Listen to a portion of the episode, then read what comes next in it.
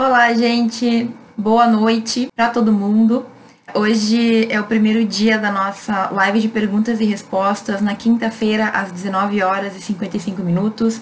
Essa foi uma votação que a gente fez no canal do Telegram. Então eu perguntei para quem está lá no nosso canal do Telegram qual seria o melhor horário para a gente fazer a live de perguntas e respostas. A gente nunca vai encontrar um horário em que todo mundo possa, né? Então, infelizmente eu sei que algumas pessoas estarão em aula, infelizmente eu sei que algumas pessoas estarão em outras atividades, mas essa live ela costuma ficar gravada e posteriormente ela vai para o YouTube, certo? Hoje a gente recebeu um monte de pergunta similar. Na verdade, similar não, mas muitas perguntas de calouros no direito e outras perguntas acerca de, de estudo, acerca de técnica, certo? Então eu vou responder todas as perguntas, as que são muito similares eu já vou avisar que eu vou fazer um mix aí, certo?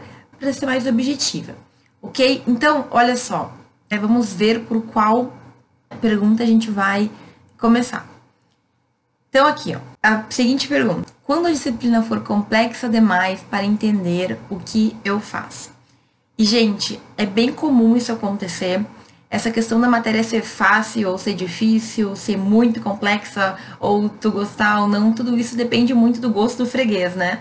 Então, a matéria ser complexa tem muito a ver com a tua proximidade, com o quanto tu gosta, com o quanto tu te identifica com essa matéria e, enfim, também com o professor, também com a, tua, a maneira como a tua faculdade aborda aquela matéria, dependendo da tua experiência. Então, já começa diferenciando uma matéria complexa e, e ligando essa ideia de que depende muito de ti. Então, pode ser que para ti uma matéria complexa não seja uma matéria complexa para o teu colega, certo? Então, para mim, por exemplo, é super complexo decorar lá e entender a parte de licitações do direito administrativo. Eu acho super complexo. Mas enfim, pode ser que se tu goste disso, se tu lide com isso, tem gente que trabalha com isso, então sabe de cor e salteado, não acha que é difícil, pode ser que tu não concorde. Então, primeira coisa, isso é um ponto de vista muito pessoal, ok? Agora, a gente pode modificar esse entendimento e, inclusive, começar a gostar das matérias quando a gente estuda a matéria. Eu ouvi essa dica pela primeira vez de um professor meu de faculdade que ele falou o seguinte, olha, eu não gostava de, nem um pouquinho de tal matéria, economia, se não me engano. E na faculdade comecei mal, então ele estava falando lá da década de 80, né? E eu comecei a estudar, estudar, estudar, e simplesmente eu entendendo da matéria, comecei a gostar da matéria e comecei a entender que não era tão difícil assim. E hoje eu sou uma pessoa que amo estudar economia e direito e tudo mais ouvindo essa dica, porque de vez em quando os nossos professores dão dicas boas na sala de aula e a gente não ouve, certo? Ouvindo essa dica eu apliquei na minha vida. Então, por exemplo, processo civil na minha faculdade foi uma matéria que eu gostava bem mais do que direito penal e processo penal, mas era uma matéria que eu achava super difícil, super complicada. Processo civil engloba vários fatores, várias outras matérias, porque você tem que entender um pouquinho de civil, tem que, de certa forma, entender um pouquinho dos outros direitos materiais, porque o processo civil vai se aplicar também. Tem que entender algumas questões específicas lá no direito de família, por exemplo, como que funciona a questão da execução lá do, do pai ou da mãe que não pagam os alimentos, enfim. O processo civil, ele pode ser um pouco complexo, sim. E tem gente que, por causa disso, não gosta muito do processo civil. Mas o que, que eu fiz? eu comecei a estudar. E isso se intensificou depois que eu já estava formada, porque realmente eu tinha que entender aquele conteúdo. Eu comecei a, digamos, entrar para um mundo em que cada vez mais eu tinha contato com isso. Advogando, a gente tem que ter noção de processo civil, certo? É muito importante. É uma disciplina que vai acabar impactando em muitas outras. E quanto mais eu estudava, mais eu entendia. E menos difícil parecia aquela matéria certo? Então, é possível que a matéria seja complexa, mas que tu diminua esse impacto de, nossa, que matéria difícil, nossa, que matéria ruim, etc e tal, se tu começar a estudar. Tá, professora, mas assim, é difícil, não sei nem por onde começar, tá muito complicado, tá muito muito enrolado aqui pra mim. Eu tenho um vídeo no canal em que eu explico bem direitinho o que eu vou ter que falar aqui. Eu vou falar agora da melhor maneira possível, mas lá no vídeo tem lá meia hora que eu falo sobre tudo isso, certo? E é o seguinte, tu tem que começar com materiais que sejam mais simples. Então, qual que é o erro do aluno de direito, na minha percepção? Que todo mundo reitera e fala que é o que a gente tem que fazer e fica dizendo não, faz assim, faz assado. É basicamente começar a estudar uma matéria que não tem muito uma, uma compreensão muito grande por meio de doutrina muito aprofundada.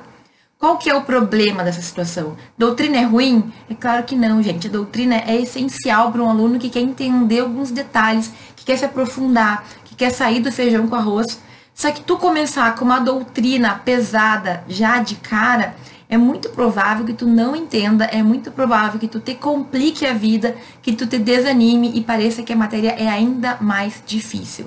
Então, começa a estudar por resumos, por sinopses, certo? É um conselho que os professores de direito nunca vão te dar, porque pega mal falar uma coisa dessas, entende? Mas eu não tô dizendo que tu tem que só estudar por sinopse. O que eu quero dizer é que tu tem que entender um pouco da matéria, tem que ter uma compreensão da matéria para depois se aprofundar. Porque se tu chega já com a doutrina, vai, percebe, abre um livro de direito administrativo, um livro de processo civil, pega um livro de doutrina mesmo e abre. Parece que até os primeiros capítulos não são capítulos que tratam de temas que não versam sobre aquilo que tu quer saber. Então, com frequência, tu começa a ler um, um texto de doutrina, um livro de doutrina, e tem que ler quatro capítulos para conseguir chegar no início daquilo que tu queria ter entendido já desde o primeiro. Entende? Quando, no entanto, tu já leu uma sinopse, ou tu já leu as anotações do caderno, ou tu lembrou de dar uma olhadinha na lei, tu tem uma compreensão melhor e dessa forma tu consegue depois pegar a doutrina e entender muito mais fácil, de uma forma muito mais fácil. Isso é uma dica que eu dou porque eu fiz comigo. Em várias matérias eu estava com dificuldade, eu não conseguia entender, eu comprava livro de doutrina e parece que eu não conseguia, sabe, avançar. E aí, com o tempo, eu percebi que eu precisava entender um pouco do conteúdo, eu precisava estudar por meios mais fáceis para depois avançar, para depois começar a ler livro mais difícil, a aprofundar o conteúdo. E aí o nosso estudo no direito, ele tem que ter a leitura da lei, a gente tem que ter a realização de questões, a gente tem que ter também a leitura da doutrina, e isso vai depender muito do teu professor, o que ele te indica ou não, ou o que tu deseja estudar. Se tu não quiser seguir o que o teu professor diz, é uma opção tua, mas saiba que na prova tu vai ter que fundamentar melhor isso certo? Tem que ter a questão da jurisprudência, então os informativos. O nosso estudo, ele é um estudo que é um pouco mais complexo do que o estudo do colégio, por exemplo. A gente lá lia os livrinhos, lia o resumo, fazia a prova e deu. No direito tudo é muito mais sutil, tudo tem uma conexão. E outra coisa que esses dias eu falei, não me lembro em que momento, mas o direito, gente, vocês vão perceber no final da faculdade que tudo faz sentido.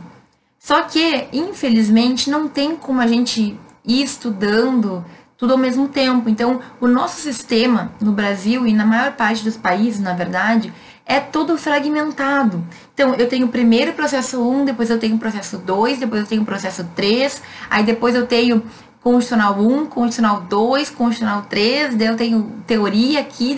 Então, é difícil a gente ter essa compreensão porque é muito divididinho, certo? É muito quebrado. Não tem como a gente simplesmente entender tudo na faculdade. É difícil. Lá no final, quando tu te forma, tu já tem aquela visão. E aí então parece que as coisas fazem sentido. E aí parece que aquele material que era tão difícil lá naquele semestre, parece que mais tranquilo, sabe? Então, aceite e entenda que faz parte da nossa faculdade, faz parte da nossa do nosso estudo ter, digamos assim, algumas dificuldades que com o tempo a gente vai superar, mas que nesse momento em que a disciplina for muito difícil, em que tu tiver com dificuldade, tu tem que começar por algo mais simples e depois ir avançando no estudo e depois ir, enfim, deixando um pouco mais completo. Mas é aos poucos, é algo que vai indo muito devagar, ok? Estou no primeiro período. Alguma dica e aí, gente, é difícil para mim falar uma dica só, né? Porque como eu digo, todo o meu conteúdo no YouTube, todo o meu conteúdo no Instagram, no Spotify, o que a gente tem no Facebook, nas redes sociais, tudo você volta para primeiro período, né? Embora existam alguns materiais que são mais avançados, qualquer um dos vídeos que tu pegar no meu canal vai te ajudar como calouro, vai te ajudar a entender alguma coisa, ou vai adiantar um conteúdo que tu vai ter que saber, ou vai, enfim, falar de coisas que, que tem relação com a faculdade de Direito e o primeiro contato com esse mundo. Então, eu vou ter que fazer uma escolha aí de algumas dicas. Eu não vou ter como falar de todas elas que eu falo imensamente sempre, certo? Agora, é, hoje mesmo eu fiz nos destaques dos stories do Instagram algumas perguntas que versam justamente de dicas para calouros, ok? Então, depois dessa live, vai lá, confere nos stories, porque tem um monte de dica e tem um monte de vídeo que eu indico que estão no YouTube e que eu acho que realmente são importantes. Então lá, por exemplo, tem uma playlist que fala de toda a parte técnica que tu tem que entender da estrutura do curso, de matérias, de organização. Tem uma parte que eu falo de dicas gerais para quem começa a faculdade de direito. Tem uma parte que eu falo sobre as oportunidades. Tem uma parte, enfim, que eu falo de estágio. Tudo isso está lá no YouTube, tem muita coisa aqui no Instagram também, mas tu vai ter que fazer um Fruflix, como a gente gosta de falar, vai ter que ficar lá algumas horas assistindo um monte de vídeo. Vou ressaltar algumas dicas que eu acho muito importantes, certo? Primeiro, Entenda que a faculdade é responsabilidade tua, independentemente de onde tu está matriculada, independentemente de qual é a faculdade, se é uma faculdade renomada ou não, a responsabilidade para resolver, para construir o teu futuro é tua.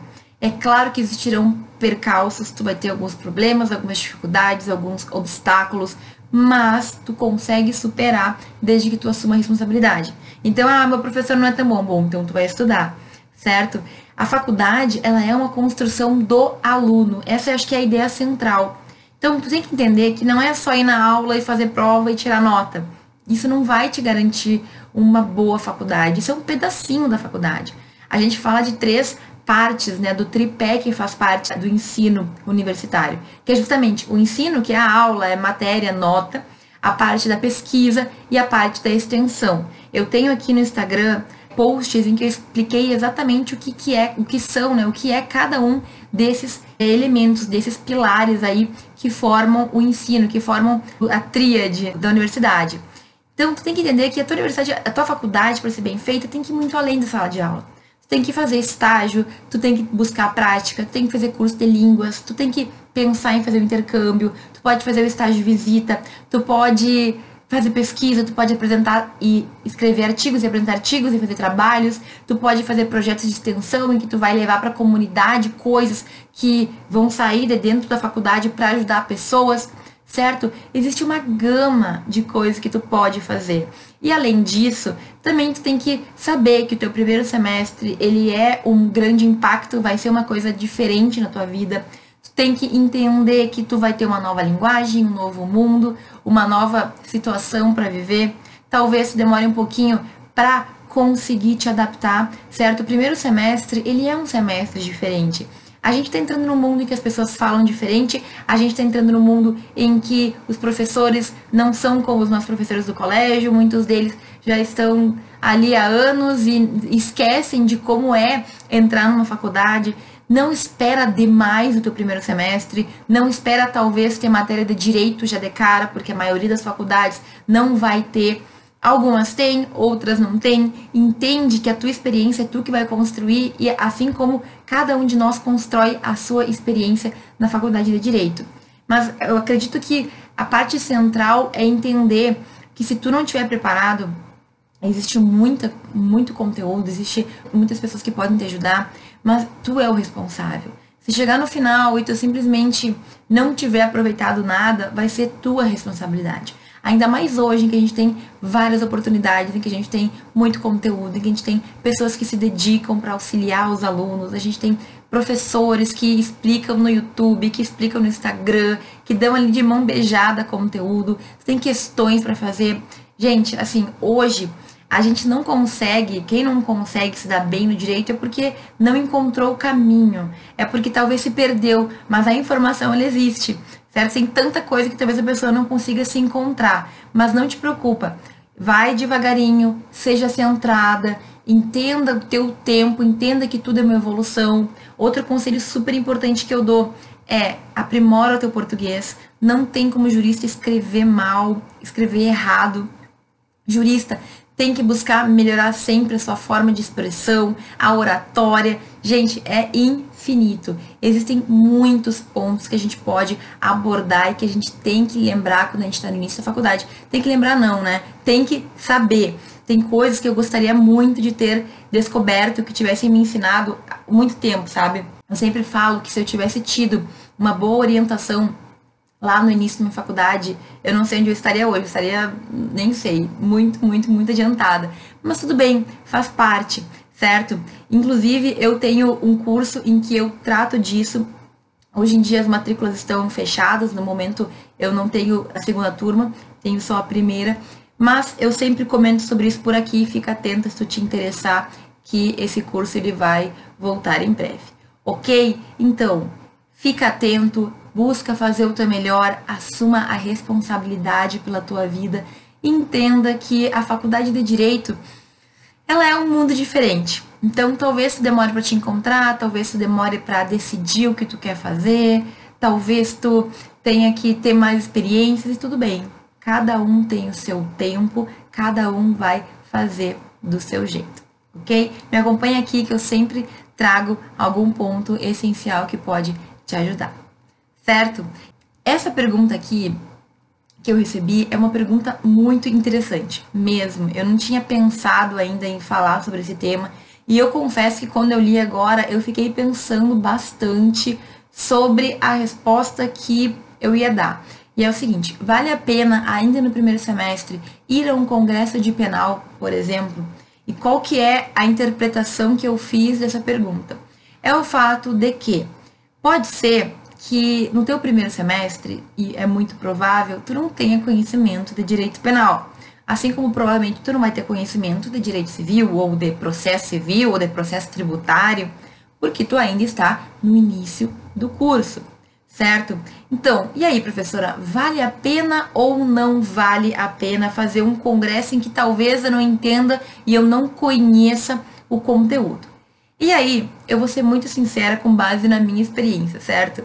Primeira coisa, eu, desde sempre, desde o primeiro semestre, sempre fui em muitos congressos. Então, eu ia em congresso que não tinha nada a ver com o que eu estava estudando na faculdade ou de matérias que eu nem entendia. Eu me lembro de uma vez que eu fui, na verdade, teve vários, várias vezes que isso aconteceu. Teve uma vez que eu fui num congresso de direito trabalhista e eu não tinha nem tido direito trabalhista ainda.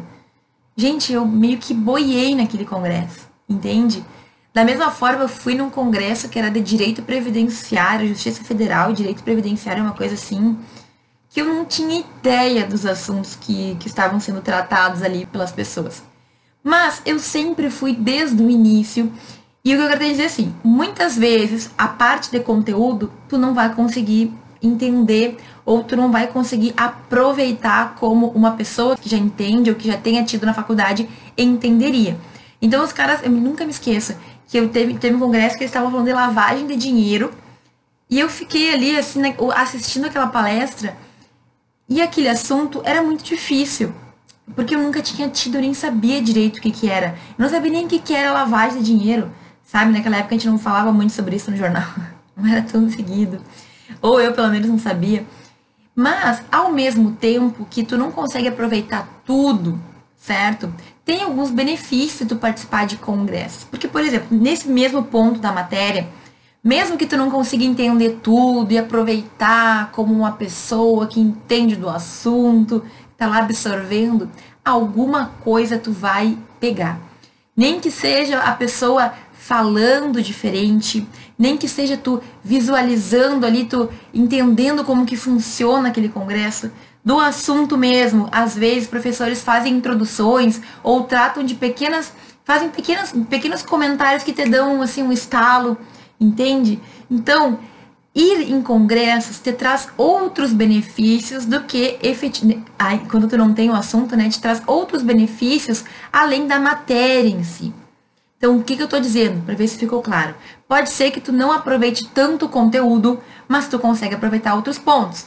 Então, tu ver a pessoa falar, tu pode aprender formas, né, de, de oratória, tu pode ver como que o pessoal do direito se comporta, tu vai estar entre os teus pares, entre colegas do direito, entre pessoas mais velhas, entre advogados, entre juízes, entre promotores, tu vai ver como acontece ali aquela situação, tu vai te sentir no direito, sabe?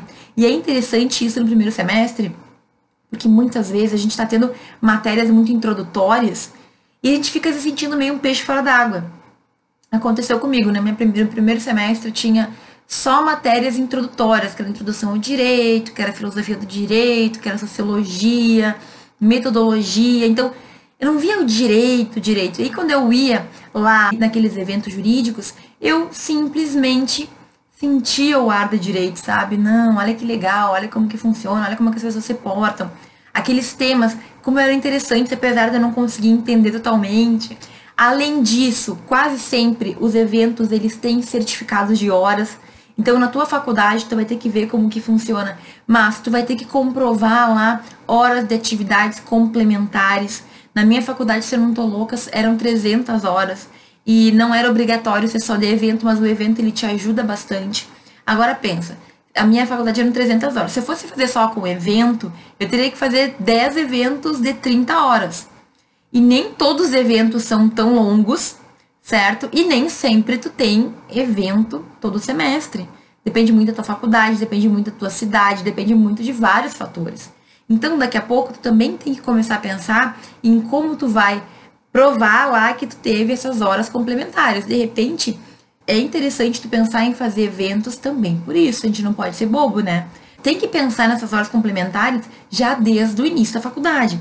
Tem gente que chega no último ano e não foi nenhum congresso, não foi nenhum evento, não foi nenhuma palestra, não fez nenhuma atividade extra, e aí fica enlouquecido para conseguir certificado, porque comprove que no último ano ele fez tudo que ele não tinha feito durante toda a faculdade. E aqui volta um pouco aquela pergunta do que fazer ou de dicas para quem está no primeiro semestre. Olha, tu tem que planejar a tua faculdade desde o início. Tem que saber o que é requerido para que tu te forme, entende? Então, eu acho que sim, é interessante. É claro, tu tem que ponderar. Então, se tu tem vários congressos, tu não precisa em todos. Até porque, dependendo do assunto, realmente tu vai boiar, tu não vai entender nada. Mas, apesar disso, existem vários pontos que podem agregar na tua experiência, no teu conhecimento. Tu pode ganhar horas do certificado, né? Para depois comprovar que tu completou lá as horas que a tua faculdade exige que tu tenha. Então, isso tudo tem que ser ponderado. Isso é um pouquinho diferente do que eu falo sobre eventos jurídicos que tu não tem interesse em ir porque parece que o assunto não é tão interessante. Então, tu não entender é uma coisa, tá? Agora, tu não ter vontade de ir porque o assunto parece que não é tão interessante é outra. O que, que eu falo com frequência, né? No meu doutorado lá na Espanha, eu tinha toda semana pelo menos uma palestra. E por causa disso, as palestras elas eram variadas. Eram palestras de diversos temas, certo? Temas muito interessantes para mim, para minha pesquisa, e temas que não tinham nada a ver com a minha pesquisa. Então, eu nunca me esqueço que eu fui numa palestra que falava de direito do mar e eu não tinha ideia do que, que era isso. Aliás, eu não tinha ideia, não. Eu não tinha ideia porque eu não tinha estudado, mas eu não tinha interesse, entende? Porque no meu doutorado, como estou num nível um pouco acima do da graduação, né, como já entendo como que funciona o sistema, eu nunca deixei de entender uma palestra. Por mais que eu fosse muito crua no assunto, eu sempre consegui entender o que eles estavam falando, porque já estou num nível ali que eu consigo entender as coisas mais ou menos. Agora, eu não tinha interesse em ir. E eu falo assim, ó, sempre que tu acha que uma palestra não vai te agregar em nada, apaga esse pensamento da tua mente, porque sempre alguma coisa ela vai te ajudar. E nesse caso, essa palestra que eu achei que ia ser uma perda de tempo, eu achei que ia ser uma perda de tempo, mas eu pensei assim, não, mas já que eu vou ir, eu vou sentar e eu vou ouvir e eu vou anotar e eu vou ver o que o cara tem para dizer. E não é que nessa dessa palestra eu peguei um bom, um bom trecho assim que eu usei para fundamentar uma parte da minha tese, porque ele fala sobre a soberania do mar, ele fala sobre soberania do território, então ele fala sobre Estado, sobre relação entre Estados. E no fim foi bem interessante, porque esse é o tema da minha tese. Eu trato sobre o Estado, o tamanho do Estado, o Estado democrático de direitos, se a gente tem, se a gente não tem, blá blá blá. Entende? Então, no fim, da onde eu achei que não ia sair nada desse mato não sei coelho, pois saiu. Isso é uma coisa que eu utilizei mais do que várias outras palestras que eu fui, que eu tinha interesse e que não casavam lá com o tema que eu tinha que escrever. Entende? Então, assim, resumindo essa história aqui. Pode ser que tu vá para uma palestra e que tu tenha dificuldades de entender. E aí tu tem que ir sabendo que isso pode acontecer, porque tu tá no primeiro semestre, porque tu não teve certas cadeiras, mas lembrando que sempre alguma coisa a gente pode tirar proveito, a gente pode aprender. Nem que seja ver, sentir, entender como as coisas funcionam, ouvir lá palavras diferentes, ver como o juiz fala, ver como o promotor fala, ver como acontecem as cerimônias, certo? Tem toda uma abertura. Se tu nunca foi em evento jurídico, tem toda uma formalidade. Então tu vai lá e fica entre os teus, sem falar que tu pode conhecer pessoas, tu pode conhecer colegas, tu pode conhecer, enfim, professores. É interessante certo? Mas isso é diferente de tu achar que a palestra não é interessante. E aí eu sempre digo, não vai achando que não vai servir para nada. Pensa em fazer o teu melhor, pensa em anotar o que tu puder, pensa em prestar atenção, porque vou ser sincera, muito aluno de direito vai para congresso só para pegar o certificado e aí vai, mas é como se não tivesse ido. Isso é um desperdício, sabe, gente? Porque as pessoas que estão lá falando, elas sempre têm algo para dizer. Sempre tem o pior palestrante, ele sempre vai ter alguma coisinha que pode te dar uma faísca, que tu pode aprender alguma coisa, ou tu pode ter uma, pode cair a ficha de alguma coisa, sabe? Então, vai para os eventos. Se tu gosta de evento, vai. Eu sempre fui, eu nunca me arrependi. Fui em muito evento na minha faculdade. Temas também que não tinha nada que ver, mas alguma coisa a gente sempre ganha, a gente sempre consegue. E eu acho que, dado toda essa explicação, eu acho que vale a pena aí sim, ok? Mas como eu falei, pondera, verifica aí como é que tá a tua situação, verifica se já, já não tem outros congressos para ir, verifica se tu quer aproveitar, se tu tá no clima. Por exemplo, em congresso que tu não vai entender nada e que tu tem que estudar pra prova, na semana de provas, é uma perda de tempo, porque é muito difícil que tu vai te concentrar em qualquer coisa. Vai ficar lá estressado porque tinha que estar tá estudando e perdendo tempo porque tu tinha que estar tá lá vendo o congresso que tu não queria estar, tá, enfim. Pondera, acho que a ponderação é sempre a melhor resposta. Como posso fazer para estudar matéria interativa virtual sozinha, sendo que terei prova presencial? Então, olha só, essa pergunta é interessante porque apesar de haver diferença entre as disciplinas que tu tem como professor pessoalmente e as disciplinas que tu tem por meio do computador, é importante que tu saiba que o estudo ele vai ser muito similar, certo? Então, não é porque tu não viu o professor ao vivo que aquela matéria que ele deu não é a matéria que ele vai cobrar na prova. Não é porque tu não falou com ele, não é porque tu não tirou a dúvida pessoalmente, que tu não pode exigir que ele tire a tua dúvida por meio ali daquela ferramenta virtual, certo? A maneira como tu estuda para uma cadeira virtual é a mesma maneira que tu vai estudar para uma cadeira presencial. Tu vai pegar os materiais, tu vai tirar dúvida com o professor, tu vai estudar em casa, tu vai revisar a matéria. Se tu tiver dificuldades, tu vai perguntar para o professor, tu vai buscar doutrina, ou tu vai buscar sinopse, se tiver muito difícil, tu vai fazer questões. Gente, é a mesma coisa. É exatamente a mesma coisa que uma aula presencial, com a diferença que tu tem que assistir às aulas, tu tem que ter um controle, que tu tem que ser disciplinado, que tu tem que, enfim, falar com o professor por um meio digital, que não é nada muito difícil hoje em dia. Eu e tu aqui estamos falando realmente por meio digital, não é um problema. Entendam que o professor que dá aula em uma cadeira virtual, ele tem as mesmas responsabilidades que um professor que dá aula em sala de aula lá, tete a tete. Por quê? Não é porque ele deu a aula em vídeo que tu não tem o direito de perguntar, que tu não tem o direito de entrar em contato, que tu não tem o direito de pedir auxílio dele. E eu vejo, gente, com frequência que, e, e não tem a ver com essa pergunta, mas tem a ver com várias outras que eu recebo. Eu vejo com frequência que os alunos, eles têm, parece que, vergonha, sabe, de falar com o professor, de perguntar, de questionar, de pedir ajuda, de pedir esclarecimentos. Gente, é o direito de vocês e é uma obrigação do professor. É muito engraçado que às vezes eu recebo perguntas de alunos que, me, que querem que eu auxilie com uma, um trabalho mas eles não sabem como é que é para ser feito o trabalho. Então, assim, na verdade, tu tem que buscar direto na fonte, gente, não tenha vergonha de perguntar. Pergunta pro teu professor, ele é obrigado a te responder, certo? Se tu não entendeu, pergunta. Isso é uma coisa que a gente tem que vencer essa barreira, a gente tem que vencer essa barreira. O teu professor tá ali para te ajudar, senão a gente não precisaria ter professor no mundo, certo? Então, pergunta, levanta a mão, manda e-mail, manda mensagem. Virtualmente também, certo? O professor nunca pode se negar a te explicar alguma coisa. Ou ser grosseiro, ou falar alguma coisa desagradável porque tu não entendeu. Isso não existe.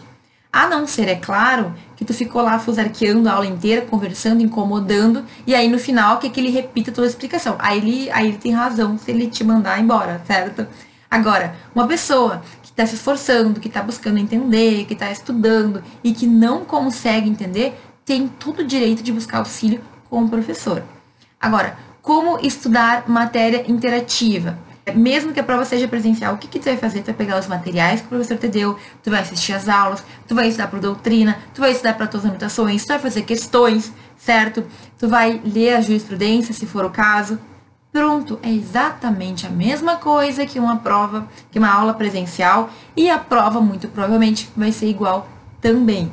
Ok? Então, não te preocupa tanto em ser presencial ou em ser virtual. A matéria, ela não muda, o conteúdo, ele vai estar tá ali. Se alguma coisa não estiver clara, tu vai lá e pergunta pro professor, tira essa dúvida, certo? Não fica com dúvida e vai dar tudo certo, vai, não vai ter problema nenhum. Hoje em dia, eu acredito que os cursos online eles, e, e aulas online, eles nos trazem possibilidades que a gente não tinha antigamente. Então, só o tempo que tu tem que te deslocar da tua casa até a faculdade, ou, enfim, que tu tem que ir para onde tu for assistir aula, é um tempo a mais que tu tem estudo. Ou é um tempo a mais que tu tem para descansar um pouquinho antes de estudar, entende? Por isso que eu acredito que esse, esse tipo de aula virtual é uma coisa muito boa, é uma coisa interessante. Já me perguntaram aqui sobre a minha, minha opinião sobre o direito EAD, que hoje é proibido.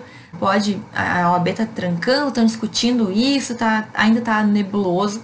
Eu acredito que faz falta um contato entre alunos, principalmente, aluno e professor. Isso pode fazer diferença depois lá na frente, mas se a faculdade é não presencial te der todas as possibilidades de tu desenvolver e realmente isso acontecer, isso for fiscalizado, eu acho que é muito bom.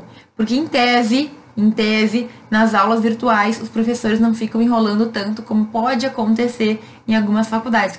Aquela aula que tu vai, tu fica quatro horas, não se sabe como o professor ficou quatro horas falando sem falar nada. É a coisa mais triste que tem. Para mim, isso é um dom do mal, assim. É uma característica do mal que não sei como as pessoas têm. Que, enfim, eu já tive em sala de aula professora que ficou a aula inteira falando, mas não falou absolutamente nada. É de chorar. Mas enfim, a gente vai lá e dá um jeito de estudar por conta, de resolver a situação. Ok? Não divide tanto assim a tua faculdade entre virtual e não virtual. O estudo é igual, não muda muito. O que vai mudar apenas é o contato que tu vai ter com o teu professor e não tenha medo de ter contato, de mandar pergunta, de mandar e-mail, de mandar mensagem. Ele tem a obrigação de te ajudar, ok? Como foi nos seus primeiros anos? O que você achava mais difícil? Meu início na faculdade, ele, eu fui, eu fui, eu estudei numa faculdade federal. Então, meu primeiro semestre, meu primeiro ano, para ser bem sincera, eh, foi um ano com muitas falhas, em que eu não tive várias cadeiras, várias matérias então, eu comecei defasada, digamos assim, eu e a minha turma inteira, a gente não teve introdução ao direito, a gente não teve teoria do direito, a gente teve muito mal a parte da filosofia do direito, certo? Várias matérias importantes de base eu tive muito mal, e é por isso que hoje eu falo que a gente tem que dar muita atenção às matérias do primeiro ano, porque isso vai fazer falta no futuro. Então, o que eu achava difícil mesmo era que eu estava numa sala de aula com pessoas muito diferentes, e que eu via que meus colegas muitos estavam indo bem ou fingiam que adoravam, fingiam que entendiam tudo, e eu tinha muita dificuldade. Às vezes eu não entendia o que o professor falava, às vezes eu não sabia nem de que, que ele estava falando, às vezes eu pegava um livro e não conseguia ler, por mais que eu quisesse, era muito difícil, ou então lia, mas não entendia. Então, para mim, o difícil é a adaptação. Eu consigo ver muito tranquilamente que eu sofri, digamos, um processo de adaptação e de evolução. Então, os medos que eu tinha no início da faculdade era muito relativo a essa, falta de orientação. Nenhum professor chegou e nos explicou o que era jurisprudência, por exemplo. Gente, sabe que descobri no quarto semestre o que é jurisprudência? Que é uma palavra que tu ensina para os alunos. Eu ensino já na primeira semana de aula. É frustrante. Então, a minha maior dificuldade era não ter a quem recorrer e me sentir extremamente perdida para mim era realmente muito difícil, assim. Meus colegas, eu não conseguia encontrar respaldo neles, não conseguia encontrar uma ajuda. Todo mundo dizia assim: ah, vamos ir levando, vamos do jeito que dá. Mais pra frente a gente vê. Tinha gente que falava assim: ah, depois que eu me formar eu estudo. E eu sabia que isso não era o caminho, mas também não conseguia estudar por conta. Não tinha Prof. Fran, não tinha tanto professor no YouTube que explicava, a internet ela ainda estava engatinhando, certo? Então, para mim, eu acho que o mais difícil foi isso, esse sentimento de estar perdida, de não ter um direcionamento. Eu acredito que hoje vocês têm, tá, vocês têm em vários lugares professores que auxiliam, e principalmente nas redes sociais, certo? Professores que guiam, professores que respondem. Essa história de perguntas na live de perguntas e respostas, ah, na live não, na, nos stories, é algo incrível. Tu pode mandar uma pergunta e assim que eu tiver o tempo eu respondo. Então tu não tem que ficar aguardando o professor chegar em aula para perguntar, certo? O que a gente tem hoje são possibilidades incríveis de crescer, de melhorar na faculdade e que se tu souber aproveitar, tu vai sair uma pessoa, um jurista muito bom. Mas tem que aproveitar aumentaram as possibilidades, mas também aumentaram as distrações, aumentaram as redes sociais, aumentaram os memes pra gente ficar perdendo tempo. Não sou contra memes, mas não dá pra ficar o dia inteiro vendo meme, brincadeirinha. É importante sentar, é importante se concentrar, é importante estudar, certo? E eu acho que as minhas dificuldades que eu tinha na época são diferentes das dificuldades que hoje se tem. Mas tudo vai se, vai se adaptando, tudo vai evoluindo, certo? Então, vai com calma eu acho que vai ter muitos pontos de dificuldade. Eu tenho uma playlist no YouTube inteira de dificuldades comuns aos estudantes de direito. Vai lá, dá uma olhada, te prepara. Muitas das minhas dicas vão te ajudar a não sofrer o que eu sofri. Aproveita esse conteúdo totalmente gratuito lá que vai te ajudar. Certo, gente? Eu quero agradecer a todo mundo que veio, que participou nesse nosso primeiro dia de novo horário. Vamos nos adaptar, né? As pessoas vão ficar sabendo, a gente vai adaptando aí a nossa live, vai dar tudo certo. Vamos manter ela então na quinta-feira às 19 horas e 55 minutos. Eu agradeço quem participou.